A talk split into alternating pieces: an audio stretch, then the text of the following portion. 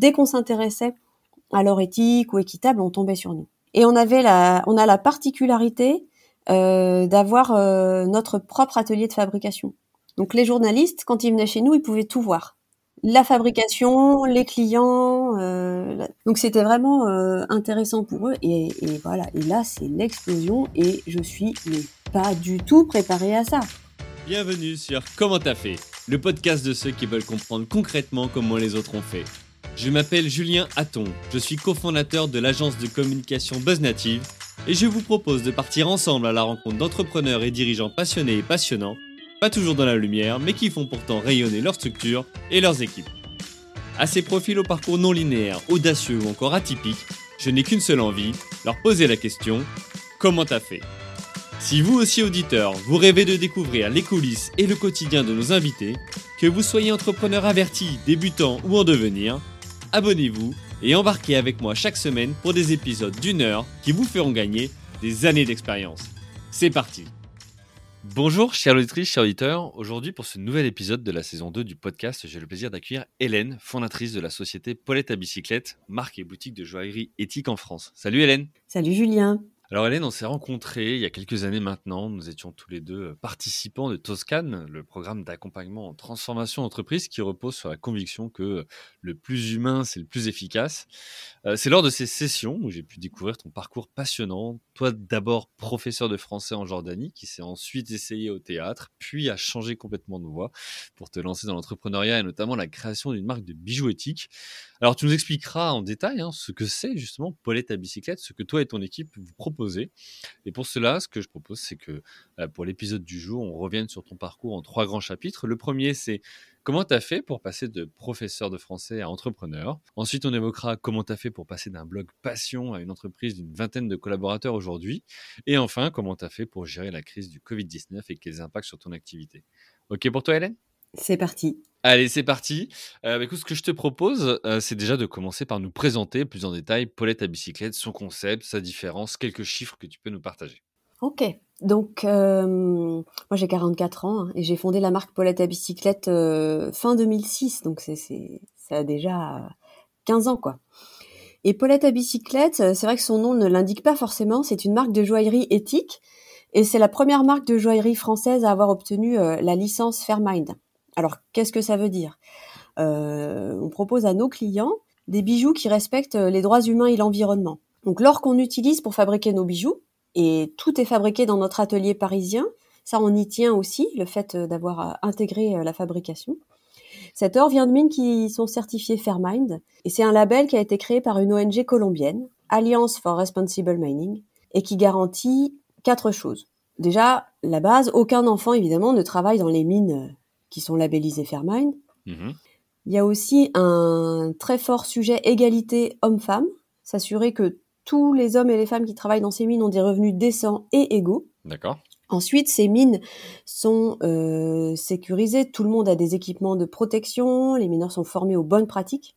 Et ensuite, ce sont des mines qui ne rejettent pas de polluants dans la nature et qui pratiquent la reforestation dès que possible. Et donc cet or, il est tracé depuis les mines jusqu'au bijou fini. Et c'est vrai que nous, on a fait ce choix en fait d'intégrer euh, la fabrication, de recourir euh, très peu à la sous-traitance, hormis pour des euh, pour des compétences que nous on n'a pas en interne, comme le, le certissage par exemple. Mmh Donc ça, c'est pour l'or, mais il y a aussi les pierres précieuses évidemment. Et dans leur majorité maintenant, elles sont aussi euh, tracées et équitables. Et la particularité des bijoux Paulette à bicyclette également, c'est qu'ils sont très reconnaissables parce qu'on travaille énormément sur euh, la texture de l'or et nos textures, elles sont souvent inspirées par la nature. Ok, bah écoute, merci. Tu as quelques chiffres à nous partager sur euh, Paulette à bicyclette aujourd'hui? Alors, Paulette à bicyclette aujourd'hui, c'est quoi? C'est c'est 1,6 million de chiffre d'affaires, sachant que voilà, c'est le on a été euh, fortement impacté par le Covid, mais ça, on, on en reparlera tout à l'heure. Mmh Et c'est euh, une petite vingtaine de collaborateurs à Paris et à Lyon. Ok. Et alors, la question que je pose à tout le monde, pourquoi Paulette à bicyclette? D'où vient ce nom? Oui, je sais. J'imagine que je suis pas le premier à te la poser. Non, non, en fait, quand j'ai lancé ma marque, si tu veux, euh, j'ai enfin, j'ai lancé la marque dans mon salon et moi, j'avais pas d'autre ambition hein, à l'époque que de euh, vivre de mon travail. Et je me suis dit qu'il fallait donner un nom à mon blog sur lequel je présentais les quelques bijoux que je faisais. J'avais pas envie de d'y mettre mon nom. Et comme je suis complètement hors circuit, hors sérail, euh, je voulais pas un nom qui fasse joaillerie. Je, voudrais, je voulais quelque chose qui soit vraiment décalé. Et euh, c'est à la fin d'un dîner entre amis. Hein, on avait brainstormé, ça partait dans tous les sens. Mais alors, c'était vraiment euh, le lâchage total. ok. Tout à coup, il y a Paulette à bicyclette qui est arrivée euh, dans la conversation. Et donc, pour la petite histoire, la marque, elle est née à, à Paris dans le quartier de Belleville-Ménilmontant, qui est le quartier des chansonniers, hein, d'Edith Piaf notamment. Euh, et moi, j'aimais beaucoup cette chanson de Yves Montand, Paulette à bicyclette. Il se trouve que je fais beaucoup de vélo depuis euh, depuis que je suis au collège. Et puis euh, Paulette, c'était un surnom. Une copine à la fac m'appelait Poulette. C'était devenu Paulette. Enfin bref, tout ça concaténé a fait que je me suis dit mais Paulette à bicyclette, c'est ça. C'est une évidence. Ok, ok, très bien. Et t'as as déposé la marque? Comment comment t'as fait ou non pas du tout? Non, mais si tu veux, en 2006, euh, moi, je n'avais même pas idée qu'il fallait qu'il fallait déposer une marque. Je ne voyais même pas l'intérêt de, de, de, déposer la, la, la marque euh, que j'avais créée. Non, je l'ai fait plus tard. Ok. Euh, bah, écoute, merci. C'est toujours intéressant, tu vois, de voir la genèse des, des, noms. Et puis là, surtout, on se dit, effectivement, on sent tout de suite le, le côté décalé, euh, outre, outre la rime. Mais si, si je peux apporter une précision par rapport à ça, c'est qu'en 2006, je me suis dit, bon, je, je, pas enfin, je n'ai aucun intérêt à déposer le nom de la marque, mais qui va avoir envie, qui d'autre pourrait avoir envie de s'appeler Paulette à bicyclette? Hmm. Mais en fait, c'était pas une très bonne réflexion puisque euh, il y a énormément de marques de bijoux qui se sont lancées juste après avec euh, des prénoms désuets. Euh, le prénom Paulette est devenu euh, super euh, trendy. Euh, la bicyclette aussi. Et euh, non, si finalement c'était une erreur, j'aurais mieux fait de le, déposer tout de suite. Et tu as des gens qui euh, te contactent ou rentrent dans la boutique et se disent elle est où Paulette ou qui pensent que c'est toi? Alors ça arrive. Je, il arrive que parce que je suis actuellement, je fais toujours pas mal de, rendez-vous clients. J'aime mhm. ce contact avec la clientèle. Et ça arrive qu'au détour du rendez-vous, les, les gens me demandent mais c'est vous la fondatrice? Voilà ça arrive. Mais je peux aussi faire plein de rendez-vous où personne ne va me demander euh, si c'est moi et on va pas forcément en parler. Ouais, alors je, pense, plus que la fondatrice, c'était plus de se dire euh, c'est ton prénom, ton deuxième prénom, ou penser que t'incarnais la, la Paulette, tu vois. Dire tiens, qui, qui c'est, où est-ce qu'elle est dans la boutique, ou bonjour, je voulais parler à Paulette. Non, t'as pas eu ce, genre de choses Alors ça arrive, mais en tout cas, il y, y a des gens qui m'appellent Paulette.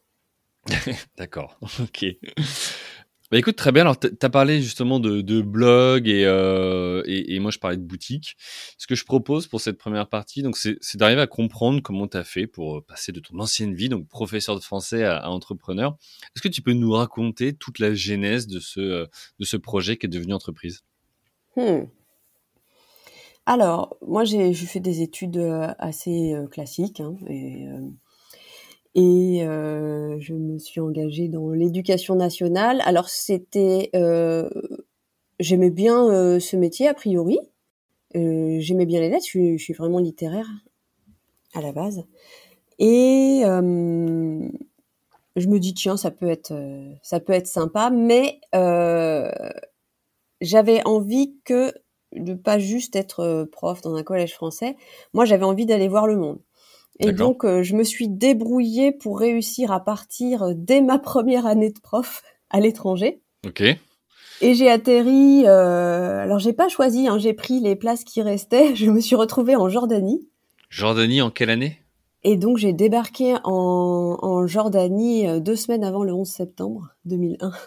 Ah oui, d'accord. Ok. Et j'y suis restée quatre ans. D'accord. Une belle expérience. Ouais, une très chouette expérience. Vraiment très chouette expérience. Euh, vraiment, j'ai des super souvenirs euh, avec les élèves. Euh, mais, mais si tu, moi, je, je sentais que j'ai tout fait euh, dans l'éducation nationale. Vraiment. Ouais, tu pouvais pas t'exprimer. C'est les projets artistiques que je pouvais monter avec les élèves, les cours de théâtre, ça suffisait plus en fait. Hmm. Et au bout de quatre ans, je me suis dit, si je rentre en France, euh, je vais atterrir euh, dans le 9-3. Mmh Concrètement, je me suis dit, tu, tu n'as pas les épaules pour ça. Tu, tu, tu c'est peut-être pas une très bonne idée. Et euh, je me suis dit, allez, je, je, vais faire un truc dont j'ai toujours rêvé. Euh, je vais faire une école de théâtre. Je rêvais d'être comédienne. D'accord. J'en avais fait au lycée, etc. Et donc, je rentre à Paris euh, en école de théâtre pro. Ok. Et je, je, je, je claque hein, toutes mes économies de prof dans une école de théâtre. Pour l'école, ok. Privée, voilà. Ça se passe bien. Et euh, ça se passe. Alors, euh, non, elle est super dure l'école, vraiment super dure. Et euh, en parallèle, j'avais ramené quelque chose de, de Jordanie, c'était que j'avais une amie là-bas qui, pour la petite histoire, était créatrice de robes de mariée. Donc on était déjà dans l'univers du mariage. Mhm.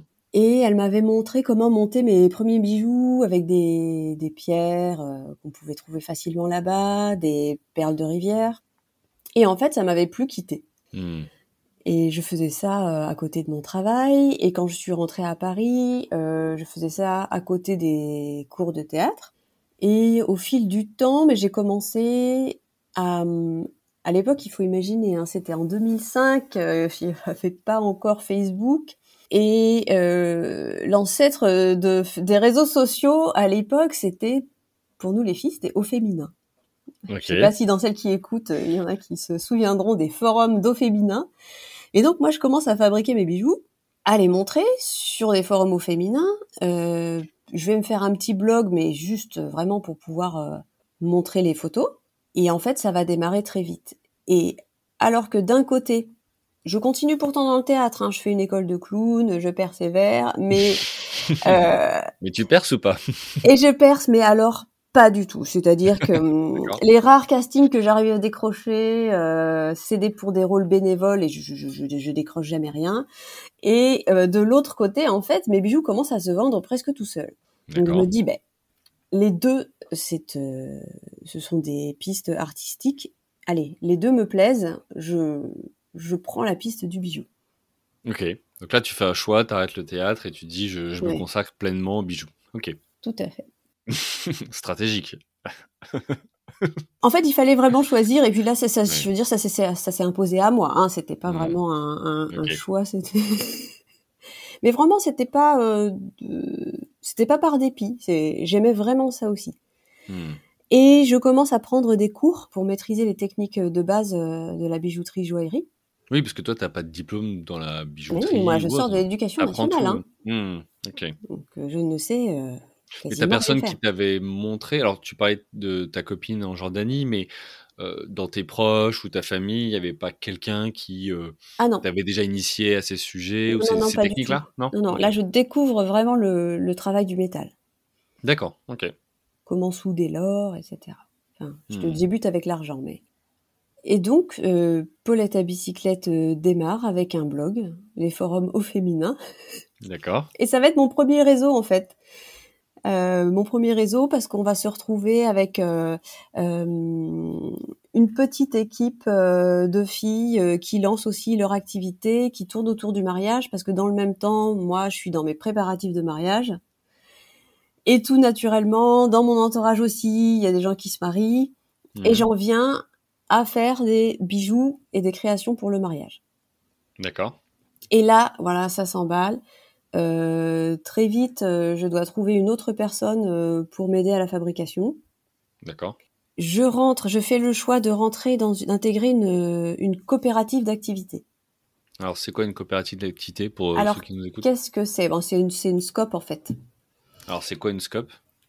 Euh, alors, euh, j'ai déjà expliqué pourquoi j'ai fait ce choix. Moi, voilà, je sors de l'éducation nationale. Moi, j'ai aucun entrepreneur euh, dans ma famille. Enfin, c'est, je, Hmm. vraiment les histoires de, de TVA, de statut juridique. Enfin, vraiment, je n'y connais rien. Et je me dis, mais je, je vais pas être capable de gérer ça. Et donc, j'entends parler de Copanam, qui est une coopérative d'activité dans laquelle on peut rentrer et euh, on devient entrepreneur salarié. D'accord, ok. C'est-à-dire que je n'ai pas de numéro de tirette à moi, je partage le même numéro de tirette que tous les autres euh, entrepreneurs euh, salariés de la coopérative. Et je n'ai pas à m'occuper de la compta, des déclarations de TVA, rien du tout, puisque c'est la coopérative qui s'en occupe. D'accord. Et donc ils prennent un abonnement annuel ou un, pourcentage sur le chiffre d'affaires ah, généré Évidemment, ils prennent un pourcentage euh, sur le chiffre d'affaires. Non, mais c'est intéressant, tu vois, pour ceux qui voudraient se lancer. Euh, c'est un peu le même système que peut-être qu'on peut les comparer d'ailleurs à des couveuses d'entreprises, euh, tu vois, pour se lancer. Eh ben en fait, j'allais en parler parce que souvent dans le milieu des startups, on pense aux couveuses, etc. Mais en fait, il y a aussi le système des coopératives. Alors hmm. c'était quelque chose aussi, euh, le collectif qui moi me parlait bien au niveau des, des valeurs. J'avais des idées un peu préconçues hein, sur l'entrepreneuriat, le business, etc. D'accord. Comme?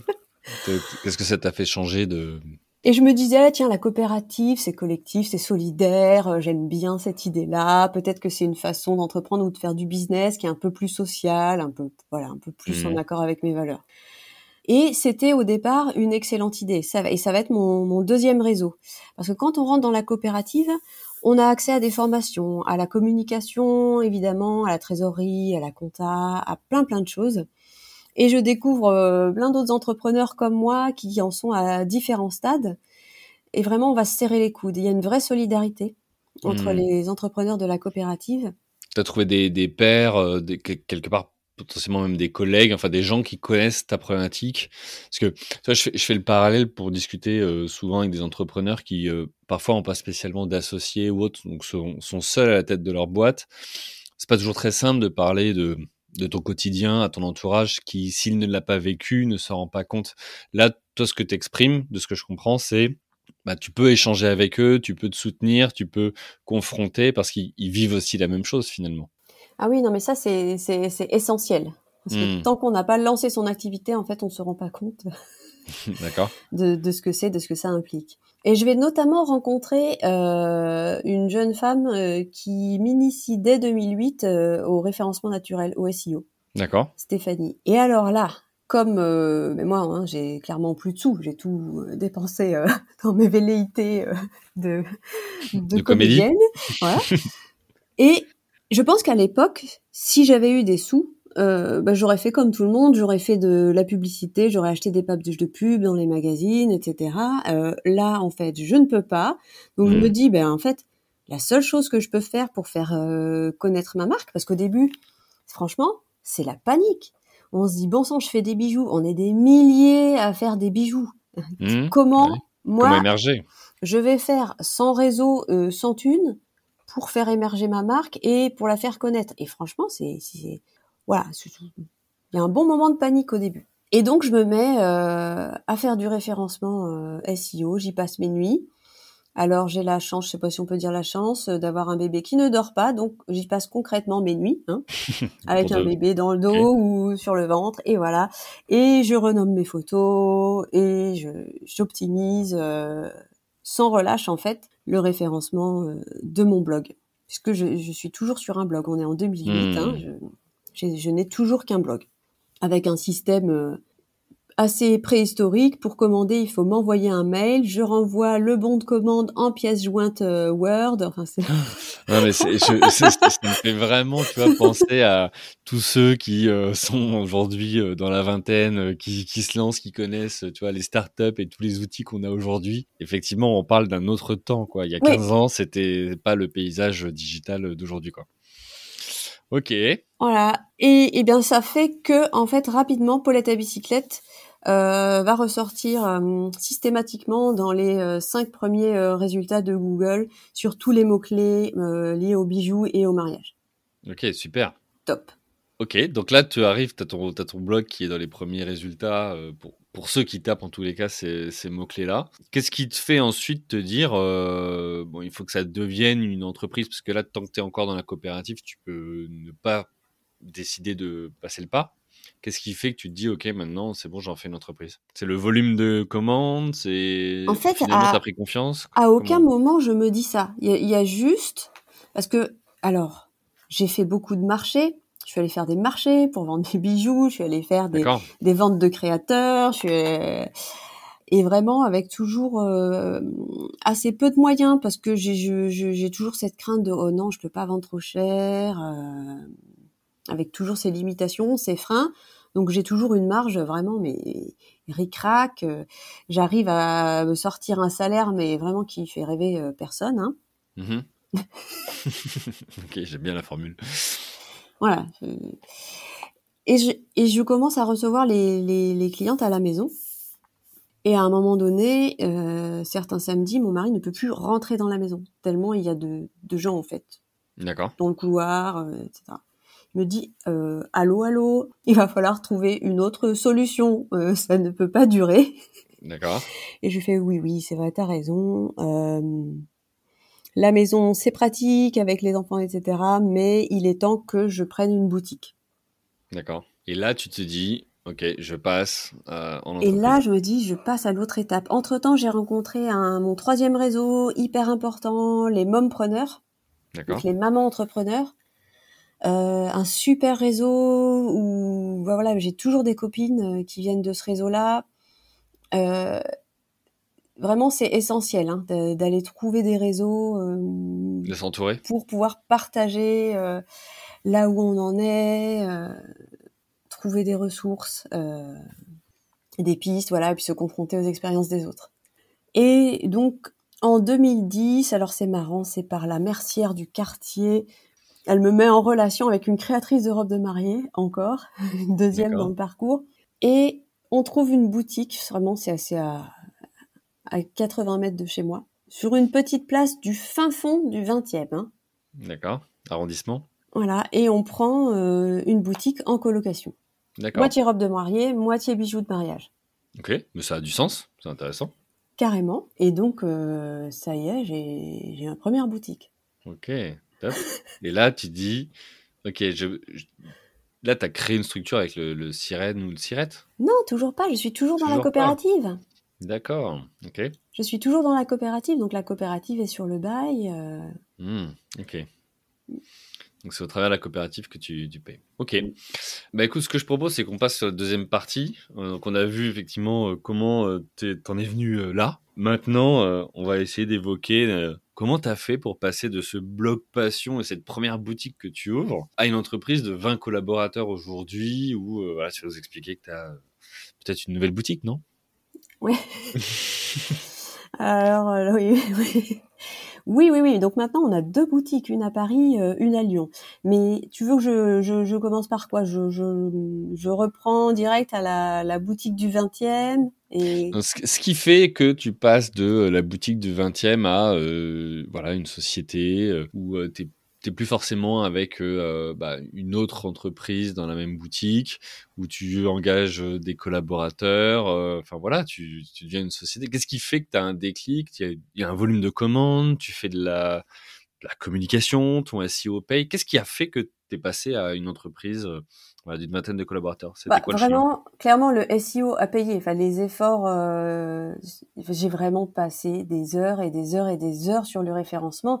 Et comme euh, je l'ai fait hum, avant la plupart des marques qui étaient positionnées sur ce secteur, avec euh, très peu de moyens, Paulette à bicyclette est ressortie euh, très très vite. Enfin, ce serait pas la même chose pour quelqu'un qui, qui débarquerait maintenant dans un paysage euh, Hmm. similaire. Euh, Qu'est-ce qui se passe en 2010 Il y a un truc hyper important qui se passe. Moi, ça fait déjà quatre ans que je prends des cours du soir pour apprendre les bases euh, du travail du métal. Et j'ai vraiment envie de basculer sur les métaux précieux, sur l'or, sur l'argent, parce que jusqu'à présent, ce que je propose, c'est des bijoux de haute fantaisie hein, pour les mariés, avec des, perles de culture, etc. J'ai envie de basculer sur l'or, mais je me en 2010, en fait, on, on, on savait déjà en fait quels étaient les ravages euh, créés par euh, l'extraction de l'or. On les connaissait déjà et moi, j'avais aucune envie de participer à ça. Pour moi, c'était impossible euh, que euh, d'utiliser de l'or sans savoir d'où il venait, en me disant que peut-être j'avais du sang sur les mains, que peut-être j'avais de façon indirecte fait travailler des enfants. Euh, mais bon, voilà, je suis chez moi à Paris, j'ai zéro réseau dans la joaillerie. Et je me dis comment je vais faire pour trouver un or qui est, qui est en accord avec mes valeurs? Alors, il y a, y, a mon, y a mon prof hein, qui me donne des cours de bijoux, qui, qui m'aide. Euh, je démarre avec de l'or recyclé. Ok, mais, mais, comment tu trouves ça? Comment, comment, tu trouves la matière première? Comment on trouve la matière première? Bah, C'est euh, euh, soit c'est par mon prof, je trouve quelqu'un qui qui rachète des bijoux anciens et qui les fait réaffiner. D'accord, ok. Alors je trouve c'est bien, mais au niveau traçabilité, ben franchement, on n'en sait rien, on ne sait pas d'où mmh. viennent ces bijoux. Donc je commence quand même avec ça en me disant c'est toujours mieux que rien. Et puis, euh, je cherche, je cherche, je cherche tous les mots-clés possibles et imaginables euh, en français, en anglais, en espagnol. Et je tombe tout à coup, tout à coup sur la mine Oro Verde en Colombie, qui est le tout premier projet de Alliance for Responsible Mining, l'ancêtre de la mine ancêtre de Fairmind. Et euh, ni une ni deux, je les contacte, je leur demande s'ils sont OK pour me vendre de l'or. Je découvre l'or équitable, je dis génial, ça y est, j'ai trouvé, c'est ça que je veux. C'est ça que je cherche. De l'or équitable, voilà, qui respecte les droits humains et l'environnement. Eux, ils me répondent euh, bah, qu'ils vendent pas directement euh, aux joailliers et ils me font découvrir donc Alliance for Responsible Mining. D'accord. Et de là, je trouve enfin euh, mon fournisseur, celui qui va devenir mon fournisseur. Alors pour la petite histoire, je l'appelle. Je lui dis bonjour, je voudrais vous acheter 10 grammes d'or Fairmind. Il a dû rigoler. j'avais pas j'avais vraiment pas de, pas de fond, quoi. Et bon, déjà, il rigole, il dit 10 grammes. Bon, vous êtes qui? Bah, Je suis qui? Bah, En gros, je suis personne. Hein. Euh, il me dit, vous venez d'où? Euh, Vous avez fait quelle école? Je n'ai pas fait d'école. Euh, je ne suis recommandée par personne. Et puis, alors, le, le, le coup de grâce, comment s'appelle votre boîte? Paulette à bicyclette. Alors là, voilà, au niveau crédibilité, on était au maximum du maximum, je pense. Là, il s'est dit, ok, euh, ça va être compliqué. Avec dit, qui est cet illuminé? Mais euh, le courant est quand même bien passé. Mhm. Et ce qu'il m'a dit, c'est, allez, ok, j'accepte de vous en vendre 10 grammes et peut-être qu'un jour, vous m'en achèterez des kilos. D'accord. Et il avait bien raison. Il avait vu juste, ok. Il avait bien raison. Et donc ça, ça a été une étape importante euh, dans la vie de, Paulette à bicyclette, euh, les premiers bijoux en or Fairmind qui voient le jour euh, en 2011. Ok, mais j'imagine du coup, parce que de par cette traçabilité, de par tous les engagements, j'imagine que ça n'a pas le même coût non plus que d'autres matières premières. Est-ce que ça a eu un impact aussi sur tes tarifs, sur ta marge? Comment ça s'est passé à ce moment-là? Alors moi j'étais toujours euh, dans le il faut pas vendre trop cher, c'est mal. D'accord. toujours la peur de oh non non c'est trop cher, ça va les clients vont trouver ça trop cher, ils vont penser qu'on les arnaque. Donc euh, vraiment avec toujours des marges tellement euh, ridicules que je, je, tirais le diable par la queue. et, et effectivement c'est très très compliqué. je contacte plusieurs plusieurs fondeurs parisiens euh, pour essayer de, de, trouver quelqu'un qui accepte euh, de me faire des fontes euh, tracées avec cet or. Alors, ben, moi, je me fais envoyer balader un Paulette à bicyclette, l'illuminé qui veut faire de l'or équitable. ouais, ils te prennent pas au sérieux. Et je finis par trouver dans l'est de la France, alors que je suis à Paris, hein, c'est quand même ironique, je finis par trouver dans l'est de la France un fondeur qui accepte de faire des des fontes, de travailler l'or de façon complètement tracée. Et petit à petit, et ça va être euh, le réseau suivant, euh, je, rencontre d'autres joailliers qui sont comme moi engagés euh, dans leur Fairmind. Et main dans la main, en fait, on va mettre au point un système de fonte avec traçabilité complète de leur Fairmind. C'est-à-dire que on a beau être concurrent, en fait, on se serre les coudes et on va mutualiser nos fontes. Mmh, intéressant pour euh, pouvoir euh, avoir des coûts plus raisonnables. Honnêtement, tous nos premiers bijoux en or Fairmine, on a perdu de l'argent dessus. Ouais. Tellement le procédé coûtait un bras. Et, cette euh, alliance entre guillemets que vous avez faite, est-ce qu'elle a pris une forme juridique ou légale ou, autre, ou c'est un accord oral ou de principe ou partenariat entre vous? Non, c'était vraiment basé uniquement sur la confiance. Ok, donc vous avez acheté ensemble, non plus 10 grammes, mais euh, beaucoup plus, et vous avez fourni à justement euh, un, euh, Ça, on l'a fait vraiment main dans la main avec notre affineur. Donc c'est notre affineur, c'est l'un des l'une des l'un des membres fondateurs de Alliance for Responsible Mining. Il est vraiment à, l'origine, pas que lui bien sûr, hein, mais du label Fairmine. Il se trouve qu'il est français, mais il y a toutes les nationalités hein, chez Fairmind. Et donc, main dans la main avec lui, avec le fondeur et d'autres joailliers Fairmind, on, on va monter ce, ce circuit euh, de traçabilité. Mais c'est vraiment uniquement parce qu'il y a eu cette mutualisation hein, qu'on a pu le faire. Au départ, on avait des volumes qui étaient euh, insuffisants pour, euh, pour se permettre ça. Quoi. Ok, donc là tu as fait donc tes premières bagues au départ pas forcément toujours très rentable. Qu'est-ce qui, c'est quoi la suite après? Comment tu arrives à, donc la suite, donc euh, Paulette à bicyclette fait travailler plusieurs personnes en freelance pour euh, la fabrication des alliances. Euh. En 2012, je suis de nouveau enceinte, donc je, lâche un peu la, la fabrication. Mais j'arrive fin 2013, je suis épuisée. Alors commercialement, la marque, elle se porte bien. On a plein de clients. Ils viennent jusque dans le fin fond du 20e commander leurs alliances, soit en or recyclé, soit en, soit en or équitable. On continue à proposer les deux. Euh, c'est vraiment très chouette ce qui se passe. Enfin, c'est c'est vraiment en train de, de grandir. Mais euh, franchement, financièrement, moi, je je, je m'en sors euh, à peine. Et puis, la coopérative, ça commence à être très compliqué.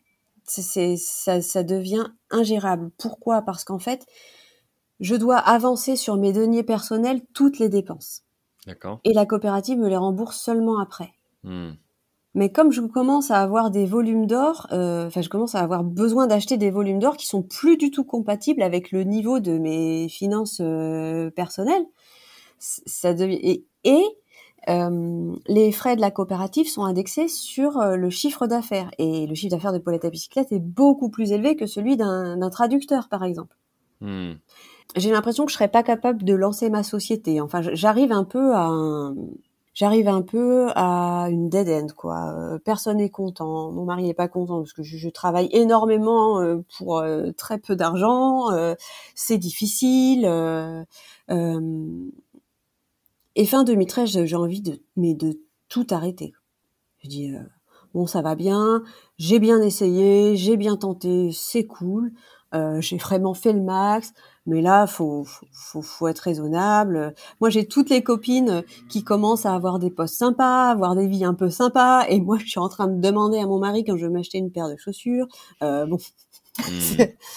je me dis, euh, bon, va peut-être falloir arrêter le délire. Et me dit bon allez avant de tout arrêter quand même je vais tenter un dernier truc par le réseau des mompreneurs j'avais euh, j'avais rencontré euh, une jeune femme qui faisait euh, des formations du enfin ce qu'on peut appeler du coaching mm-hmm. et je me dis allez avant de tout arrêter je vais, je vais aller essayer ça après je pourrais vraiment me dire j'ai tout essayé je pourrais arrêter sereinement Ouais, elle est au bout du projet avant de prendre une décision. Okay. Donc j'arrive à la formation, c'était une formation sur plusieurs mois. Euh, en groupe de 5-6 personnes. J'arrive en disant, bon voilà, clairement, moi j'ai envie d'arrêter, mais je, voilà, je voudrais me donner cette dernière chance. Et alors, euh, cette formation, cette formation, je fais un switch euh, énorme. je trouve mon why, je recolle toutes les pièces du puzzle, je retrouve de l'énergie, tout s'aligne. Je fais la formation de, en gros, octobre à janvier-février. Mhm. Début 2014, je décide de sortir de la coopérative. D'accord. Avril 2014, je sors de la coopérative, je monte la société Paulette à bicyclette. Ok. Donc huit ans après le premier euh, bijou. Ouais, j'ai mis du temps hein, à, assumer euh, de monter ma société. On peut pas dire que j'étais euh, une entrepreneur dans l'âme. Hein. Non, mais c'est bien, t'as as mûri le projet. Ah oui, c'est un peu dur. Euh, mais Paulette à bicyclette, c'est vraiment un rythme organique. Hein. Je dis souvent que peut-être mon animal totem, c'est la tortue. Euh. Et euh, je sors de la coopérative et là, il se passe un truc de fou. Le chiffre d'affaires est multiplié par deux en quelques mois. C'est la crise de croissance. C'est l'explosion. Ça, Mais alors, comment tu l'expliques les sens. Et Comment tu expliques ça? C'est des moments où tout s'aligne. Moi, j'étais aligné avec mon avec mon activité, j'avais compris mon why, je l'avais formulé, je savais qui étaient mes clients idéaux, je savais pourquoi je faisais ce que je faisais, j'avais retrouvé toute l'énergie Et euh, comme Paulette à bicyclette, c'est pas seulement des bijoux, c'est aussi tout un projet parce que derrière, il faut savoir qu'il y a 20 millions de personnes dans le monde qui dont le métier c'est d'extraire de l'or. 20 millions. C'est un peu moins que la population active française, mais c'est pas très très loin.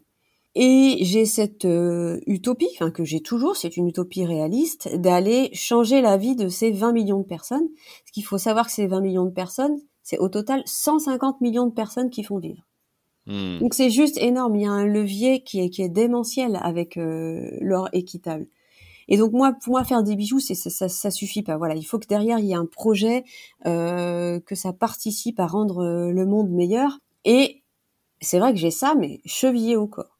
Et voilà, tout s'aligne. On, euh, il y a euh, l'émission On n'est plus des pigeons qui, qui débarque à la boutique. On a pas mal de visibilité dans les médias. Alors pourquoi Attends, attends, parce que pour toi ça semble évident comme ça, mais pourquoi On n'est plus des pigeons euh, vient faire un reportage sur Paulette à bicyclette ou chez Paulette à bicyclette?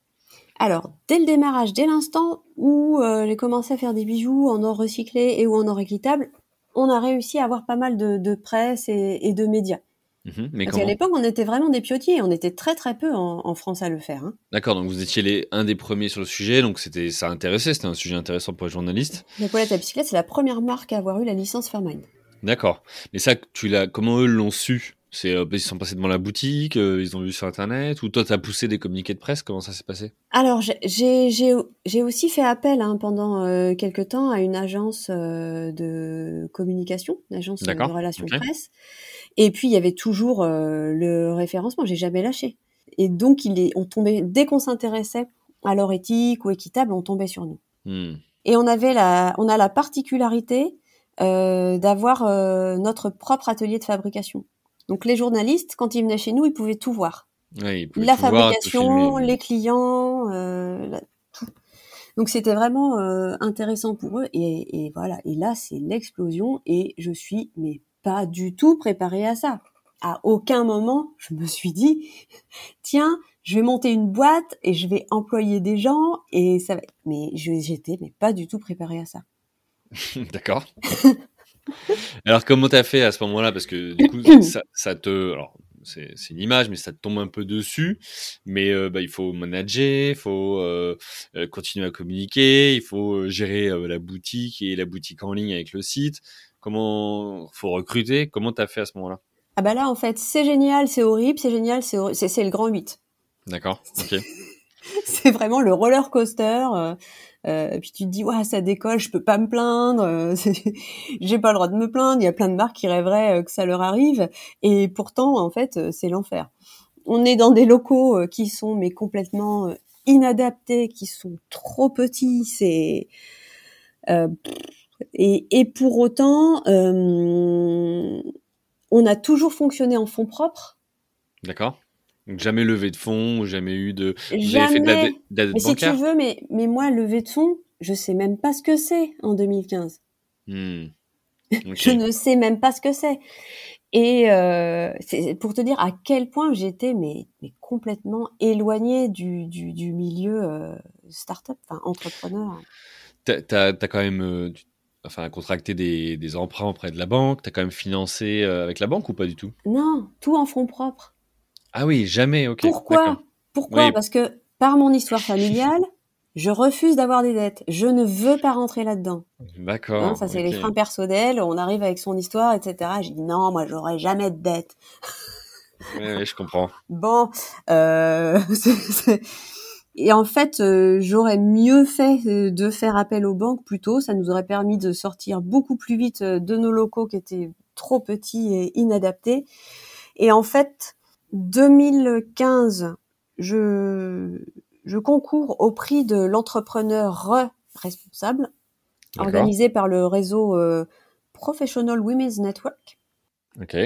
Je le gagne, je gagne le prix. Et alors là, c'est ma première victoire pro parce que je gagne le prix devant euh, des nanas qui sortent d'écoles de commerce, qui ont monté des boîtes, euh, des, enfin, et qui ont vraiment euh, une autre carrure que la mienne par rapport à l'entrepreneuriat. Mais en fait, je, je sens que moi, j'ai vachement plus envie qu'elle de gagner le prix parce que ça, ça a une saveur euh, qui n'a rien à voir pour moi. Mmh, D'accord. Et je me, je me bats, mais beaucoup plus pour l'avoir. C'est vraiment, je donne tout. Et alors, comment tu, concrètement, c'était quoi? Il fallait faire un dossier bah, bah oui, il y avait d'abord un dossier, après il y avait des sélections, il fallait pitcher, et puis ensuite il y avait un jury où il fallait présenter ton projet, les chiffres, etc. Ah oui, d'accord, ok. Bon, bah, top. Ouais, top.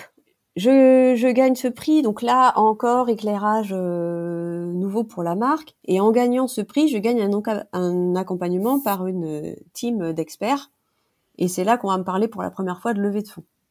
D'accord. Donc là, tu découvres le sujet. Ouais. Et là, en fait, euh, ce qui se passe, c'est qu'en 2016, euh, je me dis l'or recyclé, euh, c'est bien, mais on arrête là parce que si on veut changer le monde, c'est pas avec ça qu'on va y arriver. Pourquoi? Parce que l'or recyclé n'est pas équitable en fait. Parce que l'or a toujours été recyclé, il faut dire les choses évidemment au, prix du gramme d'or, et sachant que l'or peut être recyclé à l'infini sans jamais perdre ses propriétés physiques, tout le monde a toujours recyclé l'or. Donc dire coucou, je suis, je fais de l'or recyclé, donc je suis écolo, mais en fait, euh... Hmm. Et puis surtout, vraiment, ce qui achève de me convaincre, c'est que euh, malgré euh, l'explosion des marques qui font de l'or recyclé, les niveaux, le volume d'or extrait des mines n'a jamais baissé. Je dis ah ouais, ça n'a même même pas d'impact sur les volumes d'or extrait. Alors j'ai dit c'est bon, on arrête l'or recyclé et on passe et on bascule en 100% Fairmind. D'accord. Donc là, euh, c'est une décision quand même qui a des impacts. Qu'est-ce oui. que ça a changé? Alors voilà, donc là, l'utopiste, là, voilà, j'y vais, je suis complètement persuadée de faire le good move et tout ça. mais je n'en ai pas mesuré les impacts financiers. Et fin 2016, mais on manque de se prendre le mur. On passe au ras des pâquerettes. Et là, j'ai dit, bon, euh, les fonds propres, euh, ça va bien, ça c'est limite. Et je fais toc toc, bonjour monsieur le banquier, pour la première fois. Je crois qu'on va avoir besoin de vous. Voilà, ça nous permet euh, de déménager, de prendre enfin une boutique avec un atelier digne de ce nom, où tout le monde a de l'espace. je tente pendant ce temps-là de faire une levée de fonds un peu sans conviction, parce que moi, quand je fais ces business plans, avec des développements à 10 ans, dans plein de pays du monde, je trouve ça, mais extrêmement abstrait. Je rappelle que j'ai monté bicyclette dans mon salon en ayant juste pour ambition de vivre de mon travail. Donc, je le fais, mais un peu, euh, un peu, euh, en me disant, mais c'est, ça me paraît vraiment étrange ce truc. Et puis en fait, je ne vais pas au bout de la levée de fonds. Je rencontre quelques investisseurs, je rencontre euh, les femmes business angels, et puis je vais pas au bout. Je dis non, c'est, je me reconnais pas là-dedans, c'est c'est pas mon truc. J'ai envie de rester libre euh, et puis j'ai envie de de continuer avec cette croissance organique. J'ai pas forcément envie de, enfin, parce qu'évidemment ça fait accélérer et j'ai pas forcément envie d'aller chercher cette accélération. D'accord, ok. J'aimais bien l'idée du développement organique en fonds propres. Voilà, c'était en accord avec mes valeurs. Je sais pas, hein, avec le recul, si c'était une bonne décision. On saura jamais, mais euh, qu'est-ce que qu'est-ce qui se passe après? Donc tu lèves des fonds, tu vous ouvrez une nouvelle boutique. Non, je ne lève pas de fonds. Non, mais auprès de la banque, une dette bancaire. Ah oui, tout à fait, dette bancaire. Une dette bancaire. Qu'est-ce qui, euh, qu'est-ce qui se passe ensuite? Donc, euh, tu dis, hein, on a un atelier digne de ce nom. à, à ce moment-là, en 2007, on, est, on est 10. Hein. Vous êtes déjà 10. Ouais. donc c'est une belle équipe. Mais toi, tu avais déjà géré une équipe? Euh, enfin, comment, comment, ça se passe? C'est quoi tes challenges à ce moment-là aussi? Oh là là, les challenges. Mais attends, tant qu'on était moins de 5, euh, ça allait. On passe à 10. Euh, là, c'est et, euh, et ça, je crois que c'est presque le plus, euh, l'un des plus grands tabous euh, dans le milieu des entrepreneurs, parce qu'autant maintenant les gens ils arrivent à parler de leurs échecs financiers, ah, j'ai planté ma boîte, etc. Mais ce qu'on peut appeler un peu enfin, l'échec humain, ça, ça reste le plus grand tabou. Et moi, je me rends bien compte que je suis une manager, mais, mais vraiment, mais je suis pas bonne pour ça. Je suis pas faite pour ça. J'aime pas ça. Euh, et puis je me dis, bah, t'as fondé la boîte, t'es obligé de le faire. Et donc, ça se passe pas très bien. Hmm. Commercialement, génial avec les clients, génial. Mais manager une équipe, gérer une équipe, euh, tout ce qui est euh, de l'administratif, etc., vraiment dur. Hmm. D'accord. Et donc, du coup, qu'est-ce que tu as fait? Tu t'es formé? Tu as eu. Enfin, comment ça s'est passé? Ouais, j'essaye de me former et puis euh, et puis là je rencontre une personne qui est qui est senior et qui et qui va m'accompagner pour le développement de l'entreprise et j'essaye de me former au management mais vraiment c'est c'est c'est pas mon truc quoi. Hmm. Et hum, aujourd'hui par exemple, il y a enfin il y a un petit peu plus d'un an, on en parle maintenant ou pas Je sais pas chronologiquement si c'est OK. vas-y, euh, lance-toi, J'ai pris la décision de prendre un, un DG. D'accord. De passer la main. OK. Et en fait, mais j'aurais dû le faire beaucoup plus tôt. Mais je sais pas, j'étais dans cette croyance que j'avais fondé la boîte, donc en fait j'étais un peu obligée euh, d'être la DG et de manager et et même si ça me plaisait pas, enfin voilà, il n'y avait pas d'autre choix. Euh, alors que non, en fait, prendre un DG, mais quelle libération, c'est vraiment mais fantastique. Alors, on va creuser ça en détail. Donc, tu disais, j'arrive jusqu'à 10 personnes. Bon, là, c'est un peu plus compliqué. Tu arrives face à euh, bah, tes propres limites, mais aussi euh, bah, des choses qui t'intéressent et puis d'autres un peu moins. Il y a aussi ta croyance, comme tu disais, de dire, mais parce que je suis la fondatrice, c'est à moi de le faire. et puis là, finalement, tu dis, bah, maintenant, j'ai pris un DG qui gère la boîte. Tu as pris un DG quand là à 20 personnes dans l'équipe, mais tu aurais pu le faire quand vous étiez 10 ou pour toi c'était trop tôt?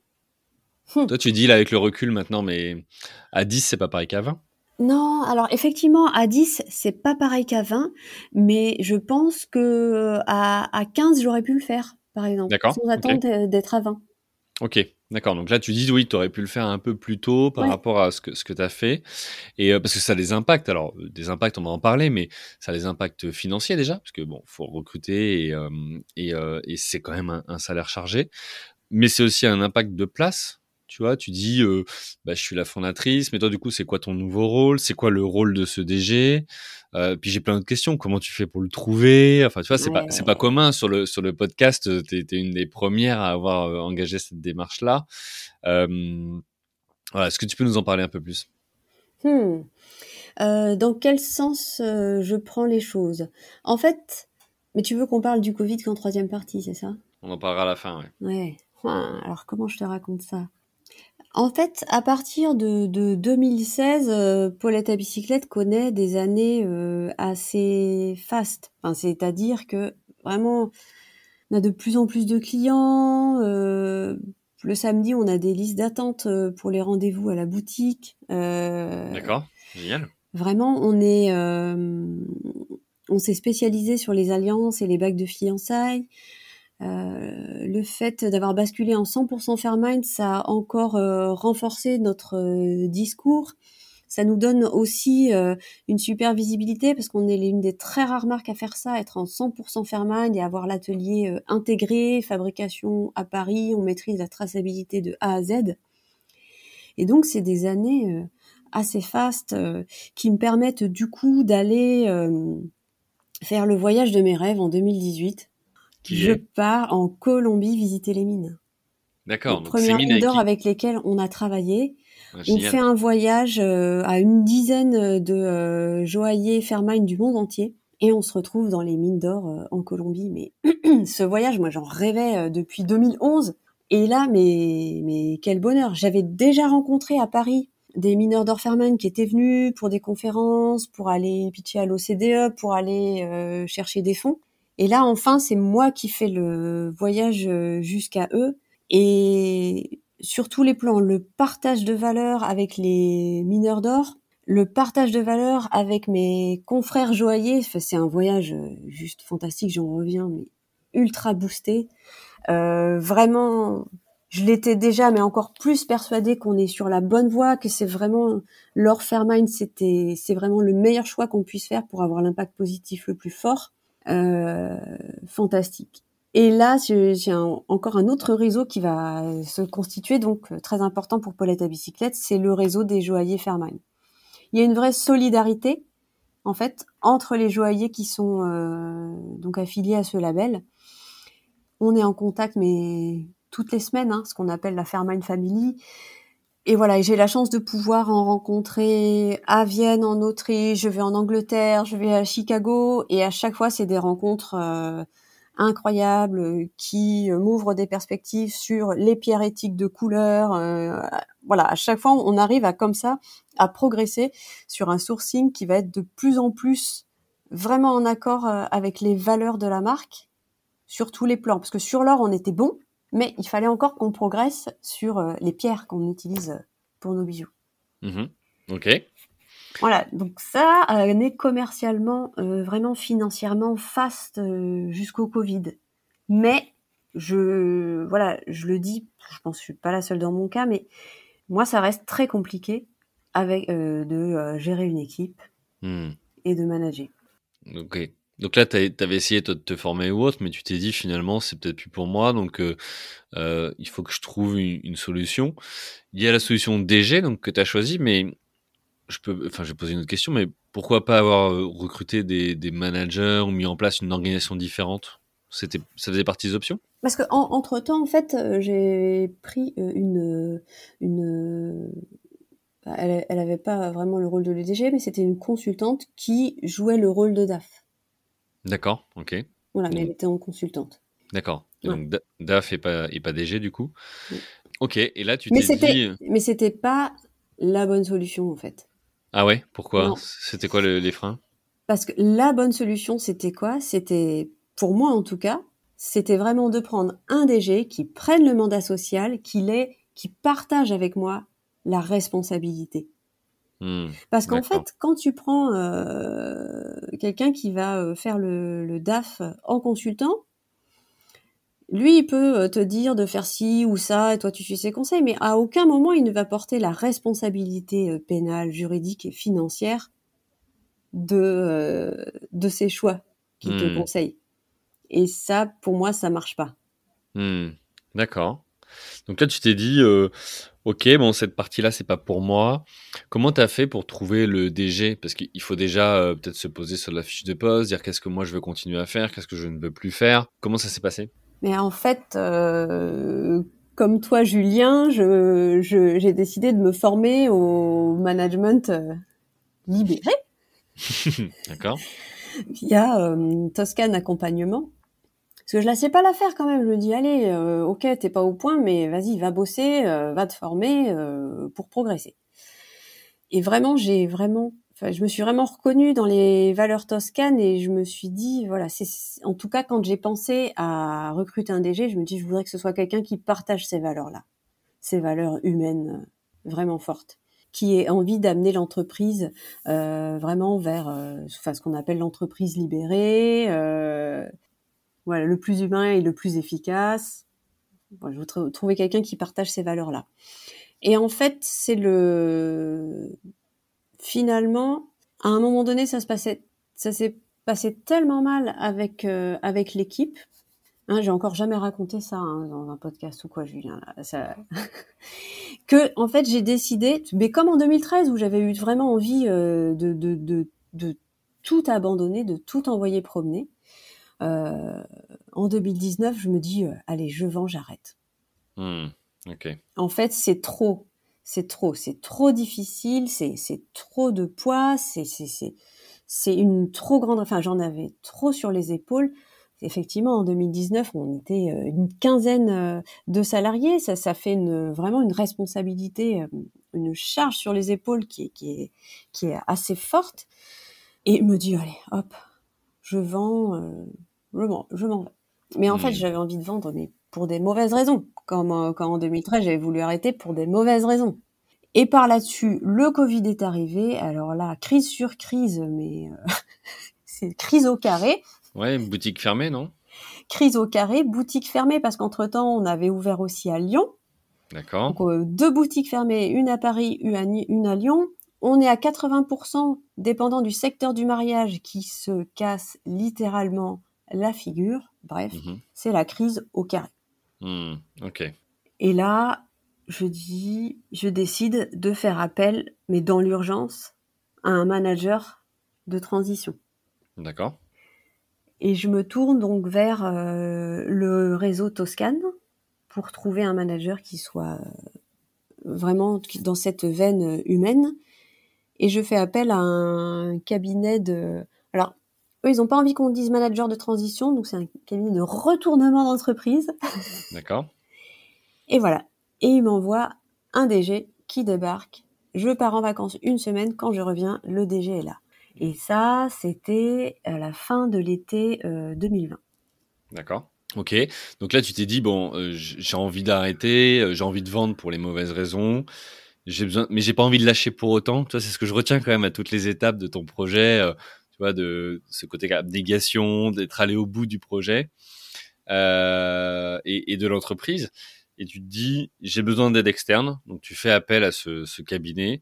Euh, qui euh, vient euh, bah, peut-être compléter une partie tu vois, de, tes compétences ou de, des choses que toi tu n'as pas envie ou tu ne sais pas faire, tout simplement. C'est ça? En fait, il vient, il, me demande si, enfin, le, le, le cabinet de, de retournement me demande s'ils prennent le mandat social. Je dis oui, allez-y. Alors là, c'est bon, j'étais prête, j'étais mûre. Hein, ça, ça, ça, je savais. J'avais mis du temps, mais là, j'étais prête, j'ai mis. Je fais oui, oui, oui, vous prenez le mandat social. vous y allez. Moi, j'ai vraiment besoin de de pouvoir avoir quelqu'un à mes côtés qui, qui, va porter ça avec moi. Okay. Et là, euh, quelle aventure Mais ça a été une aventure euh, assez géniale. Et aujourd'hui, on est fin 2021. Mmh On arrive à la fin euh, de cette euh, collaboration avec euh, ce cabinet de retournement. Et donc, j'ai recruté le celui qui va devenir le DG de Paulette à bicyclette. D'accord. Et, donc là, on en est au passage de relais entre les deux. D'accord. Donc en fait, tu as eu cette révélation finalement que tu avais besoin d'être accompagné ça fait un an que là, tu as été accompagné par le cabinet. Et là, tu as recruté un, DG. Est-ce qu'il vient de ce cabinet ou c'est quelqu'un d'externe? Ah, Pas du tout. Euh, non, en fait, on, a essayé par euh, notre réseau et notre entourage de trouver quelqu'un. Ça, c'est pas fait. D'accord. Enfin, ça n'a pas marché par ce biais-là. Et donc, en fait, euh, on a fait passer une petite annonce sur LinkedIn. D'accord. Donc, euh, de cette manière-là, tu as eu des candidats? Comment ça s'est passé? Mais énormément. En fait, on, on a eu 100 candidatures. Euh, ah oui, d'accord. De... Oui, oui, non, ça a été incroyable. D'accord. Incroyable. Et, alors, comment tu as fait euh, Parce que recruter ah des collaborateurs, c'est déjà un challenge. recruter un DG, alors il y, a effectivement le, est-ce que ça fit, le feeling, mais il y a aussi, tu vois cette définition du rôle. Je reviens dessus parce que c'est une question que je t'ai posée, mais euh, de ce que je comprends, toi, t'aimes bien la partie euh, euh, créative, commerciale, etc. Et tu cherches quelqu'un qui est ton pendant sur les autres dimensions que tu, maîtrises moins ou pour lesquelles tu as moins d'appétence. Comment tu fais pour trouver la bonne personne, pour tester peut-être ces, ces compétences-là, pour, pour te lancer? Ouais. Comment on fait? C'est une bonne question. En fait, c'est c'est Samuel qui est le, DG de, transition, hein, si je peux schématiser comme ça, qui a fait euh, les premiers euh, filtrages. D'accord. Moi, j'ai ensuite vu en visio euh, une dizaine, non, moins, j'ai vu cinq personnes en visio. D'accord. Mais en fait, j'ai tout de suite flashé sur le premier candidat que j'ai vu en visio, ça a matché tout de suite. Et comme ce que je cherchais, en fait, c'était un tandem. Non, c'est hmm. pas pour faire des jeux de mots, mais je cherchais vraiment la personne avec laquelle j'allais pouvoir constituer ce tandem hyper complémentaire. Vraiment avec ce partage de valeurs, j'ai tout de suite flashé sur cette personne qui ne venait absolument pas de la joaillerie. Ouais, bah oui, je voulais te poser la question, mais, euh, c'est pas, du tout un expert du métier à la base. Mais pas du tout. Même pas de la mode. Il avait des expériences plutôt de direction, du coup, de management. Ouais, et euh, il a aussi cette expérience très intéressante. Il a aussi lui-même monté deux boîtes. D'accord, oui, donc il, a expérimenté déjà. Et ça, c'est hyper intéressant. Et pourquoi? Parce qu'en fait, même si on a été DG de, dans des structures plus ou moins grosses, même un DG expérimenté, il ne pourra jamais vraiment comprendre qu'est-ce que c'est qu'être entrepreneur. Tant qu'on ne l'a pas fait, tant qu'on ne l'a pas vécu, on ne sait hmm. pas. Hmm. Ok. on ne sait pas ce que ça représente vraiment la façon dont on peut s'attacher à la boîte qu'on a fondée, qu'on a créée. ce que ça représente aussi cette responsabilité parce qu'on se sent vraiment un devoir moral par rapport aux, mais aux personnes qu'on emploie, par rapport aux clients, enfin bref, tout ça. Ça m'amène une question. Tu, tu l'as recruté, donc il est salarié. Oui. Euh, est-ce qu'à un moment donné, tu t'es posé la question de trouver plutôt un associé? Alors c'est une question que je m'étais posée plus tôt et puis en fait euh, euh, j'ai un associé hein, enfin il y a mais j'ai qui a tout petit pourcentage des parts. En fait quand j'ai réfléchi à prendre un ou une associée ça faisait déjà dix ans que j'avais monté Paulette à bicyclette, que j'avais ramé, j'avais tellement sué sang et eau. Euh, et je me suis dit, trouver un associé, alors déjà, il faut trouver vraiment la bonne personne. Hmm. Et en plus, j'avais déjà tellement donné, c'était presque trop tard. J'ai, en tout cas, moi, j'ai le sentiment que l'associé, soit on le trouve euh, dans les premières années, dans le démarrage, soit après, euh, c'est peut-être quelqu'un qui peut rentrer au capital, mais, mais pas à 51-49 euh, ou à, en tout cas, à presque à parité. Hmm. D'accord. Ok, et euh, alors je, vois l'heure qui tourne et il faut quand même qu'on parle un petit peu du, Covid. Comment tu as fait, c'est ma dernière question sur le sujet, pour répartir les rôles et pour trouver ta place? Parce que là aujourd'hui maintenant tu as l'équipe qui se dit, bah, est-ce que ça je m'en réfère euh, à Hélène? Est-ce que je pose la question euh, au directeur? Tu vois, comment, ça, comment tu, gères ça? Alors, euh, ouais, c'est vrai que je suis à la fois fondatrice, actionnaire majoritaire et en même temps j'ai un rôle opérationnel dans l'entreprise et voilà et donc je change de casquette plusieurs fois au cours de la journée, de la semaine. Et oui. Ça s'est fait pour trouver le ma bonne place, ça s'est fait par tâtonnement. Oui, j'imagine. Là, je pense que on est bon. Aujourd'hui, je suis directrice du développement. Chez Paulette à bicyclette. Je reçois toujours euh, les clients, donc je fais toujours euh, conseillère de vente. Voilà, quand il y a des opérations à mener à l'extérieur, euh, j'y vais avec grand plaisir. rencontrer les clients à Lille, à Nantes. J'apporte aussi mon, mon expertise dans la relation client. Et puis, évidemment, comme j'ai ce, j'ai ce réseau maintenant, Fairmind, c'est aussi moi qui vais aller chercher les nouveaux sourcings euh, pour trouver euh, plus de pierres éthiques et pour réfléchir à la façon dont on peut euh, travailler de façon encore, enfin, améliorer les process pour travailler avec leur Fairmind, etc. Et puis aussi, mais en fait maintenant, tout se fait en équipe. On a une équipe euh, marketing et je peux euh, apporter mon avis sur euh, le site internet, le référencement, etc. Pour le développement de nouveaux produits, ça se fait aussi en équipe. On est deux, trois à réfléchir, à plancher sur des nouveaux modèles. Ensuite, on se réunit en plus grosse équipe avec les joailliers pour réfléchir à comment on va fabriquer ce nouveau bijou. Donc, directrice du développement, il y a pas mal de choses euh, là-dedans. C'est le développement euh, commercial, le développement de nouveaux produits, le développement éthique aussi. Mais pour moi aujourd'hui, finalement, après 15 ans, j'ai ma juste place. Ah, je te parlais de l'animal euh, de totem, la tortue. Hein. non, mais c'est, intéressant de voir ta, ta démarche et, et comment, au final, voilà, aussi par expérimentation, tu es amené à, à casser cette croyance. Moi, c'est ça aussi que je retiens, qui est de dire, bah, parce que je suis le fondateur ou la fondatrice, je dois faire ça ou ça. Mm. Évidemment, selon la taille de l'entreprise, euh, parfois il n'y a pas le choix. Et puis, tu es arrivé à un moment où euh, toi, tu as passé le pas, en tout cas, tu as ressenti le besoin d'eux et euh, d'avancer sur, sur le sujet. Alors, vraiment, alors, on va l'évoquer en, en très peu de temps, mais la, la dernière partie sur comment tu as fait donc, pour gérer la crise Covid-19 et puis quels impacts sur ton activité. Euh, les deux boutiques fermées, comment tu fais? C'est ton site web qui te fait tout ton chiffre? En euh, fait, euh, il n'y a pas que ça. C'est aussi que contre l'avis de tout mon entourage, mmh j'ai suivi des conseils euh, peu, peu lumineux, et j'ai eu la riche idée de signer un bail très ambitieux pour une super grande boutique dans un super quartier génial à Paris. D'accord. Trois semaines avant le Covid. Voilà. Ah, pas, pas, de bol. Voilà, la, la, super idée géniale. On était sur un très bon trend, donc on s'est dit voilà, ça y est, on, Hmm. peut, on peut rêver, on peut voir un peu grand. Trois semaines avant le Covid, voilà. Et en plus, je vais signer les travaux, enfin le truc qui va nous mettre dedans, quoi. On a failli Hmm. se prendre le mur. Ça, plus le Covid, deux boutiques fermées, euh, franchement. Non, ça a été super compliqué. Et comment t'as fait du coup pour euh, adapter, pour t'adapter à cette situation-là? Ouais, parce que enfin, l'idée c'était de mettre le moins possible euh, les salariés en chômage partiel, Mhm. pouvoir continuer à faire tourner l'activité.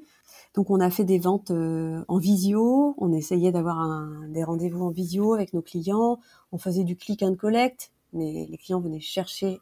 Mais on- euh, le, le deuxième confinement, le troisième, on a quand même dû fermer la boutique de Lyon parce que c'était euh, c'était pas euh, c'était pas possible de garder les deux boutiques ouvertes quoi avec une activité aussi réduite. D'accord. Ouais. voilà, on a on a arbitré. On a dit on garde Paris ouvert et on ferme Lyon. euh. Hmm. Donc du coup, vous avez pu quand même continuer à, à livrer, à produire. T'as eu des problèmes de matière d'approvisionnement en matières premières ou pas? Alors, on a non, on n'a pas eu de, de... Enfin, si, ça a pris un peu plus de temps. Les acheminements ont pu prendre plus de temps euh, à certains moments, si. Mais on s'est, on n'a jamais eu peur d'être à court d'or. Hmm, ça a juste pris un peu plus de temps pour euh, pour qu'il arrive jusqu'à nous. Ok, on va aller vers la conclusion. Ma, ma dernière question avant, c'est euh, ok, bon là vous avez vécu des moments difficiles avec le Covid, les boutiques ont rouvert, euh, tu as euh, maintenant un DG qui t'accompagne, toi tu te concentres sur le, développement. C'est quoi l'ambition euh, pour euh, Paulette à bicyclette? Comment tu vois l'avenir maintenant? Alors, comment je vois l'avenir? Euh, j'ai vraiment envie de, développer l'activité. Je crois très très fort à notre à notre modèle, à la puissance de l'or équitable qui change vraiment la donne hein, pour pour les mineurs d'or. Ça, j'y crois très fort. Et moi, j'ai un objectif, c'est que il y ait un maximum de gens qui achètent de l'or équitable pour qu'il y ait un pour qu'il y ait vraiment beaucoup plus de mines. Aujourd'hui, dans le monde, il y a quoi? Il y a, il y a une dizaine de mines d'or certifiées Fairmine. Oui, donc au final, c'est très peu. Et c'est très peu. À côté de ça, il y a quand même des milliers de mineurs qui sont euh, accompagnés et formés aux bonnes pratiques, qui n'ont pas encore la certification Fairmine, mais qui en sont sur le chemin. Hmm. Et vraiment, moi, je rêverais que d'une chose, c'est que les 20 millions de mineurs d'or, euh, ils euh, puissent extraire l'or de façon euh, éthique, propre, etc. Donc ça y est, je crois que je suis prête pour le développement. D'accord. Je reviens sur la question du DG, mais du coup, le, le DG, il a un objectif justement de développement aussi avec toi? Tu vois, vous êtes fixé une, je sais pas, une ambition à 3 ans, 5 ans ou autre ensemble pour faire avancer la boîte? Alors ça, c'est, on va plancher là-dessus en tout début d'année 2022. Là, ça y est, on est sorti de du vraiment de, de, de du marasme dans lequel le, le, le Covid et ce fichu bail euh, nous avait mis.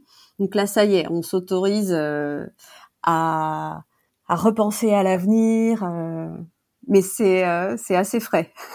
Ok, Donc pour l'instant, je peux pas te les présenter mes projets pour euh, pour dans 5 ans, 10 ans. euh.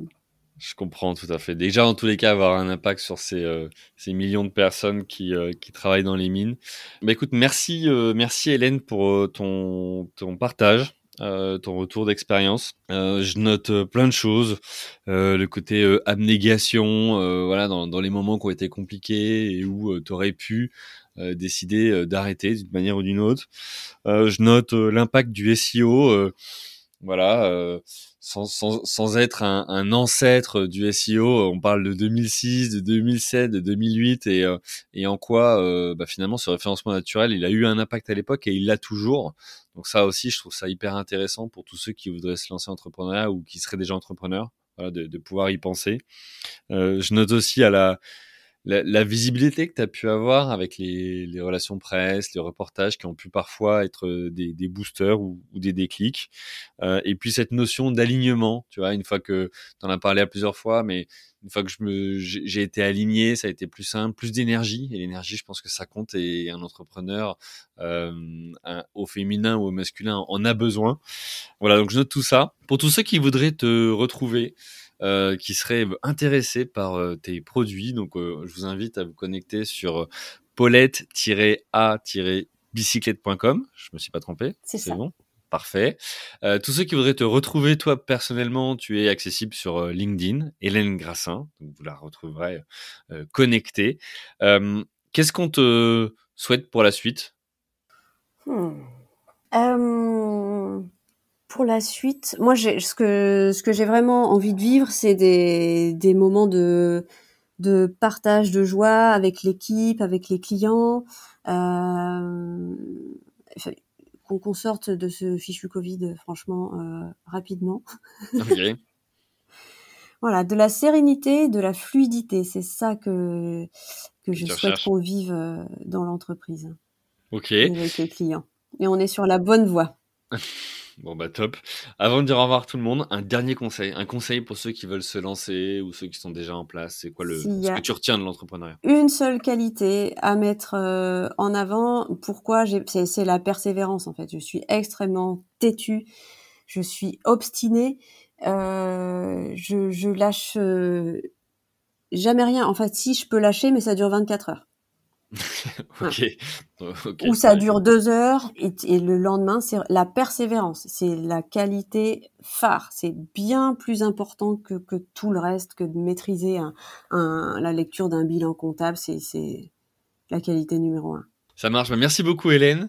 Il me reste juste euh, tous à vous remercier pour euh, votre fidélité, pour vos écoutes, pour vos messages privés ou publics, pour vos commentaires, pour vos notes sur Apple Podcast et toutes les autres plateformes d'écoute. C'est ça qui nous aide à, continuer à euh, partager ces retours d'expérience d'entrepreneurs au masculin et au féminin qui ont tous voilà, des parcours inspirants avec plein de choses à prendre et à apprendre. Merci à tous. Il me reste à vous souhaiter une bonne journée et à vous dire à la semaine prochaine. Bye. Merci à vous, chers auditeurs, d'avoir suivi l'épisode jusqu'au bout. Si vous êtes arrivé jusqu'ici, c'est que le podcast vous a plu. Alors pour nous aider à continuer, rendez-vous sur votre plateforme d'écoute de podcast préférée et laissez-nous un avis 5 étoiles avec un commentaire positif ou un message pour notre invité du jour. Parlez du podcast autour de vous, c'est le meilleur moyen de nous aider à vous proposer du contenu de qualité. C'en est fini pour aujourd'hui, un grand merci à vous et à la semaine prochaine.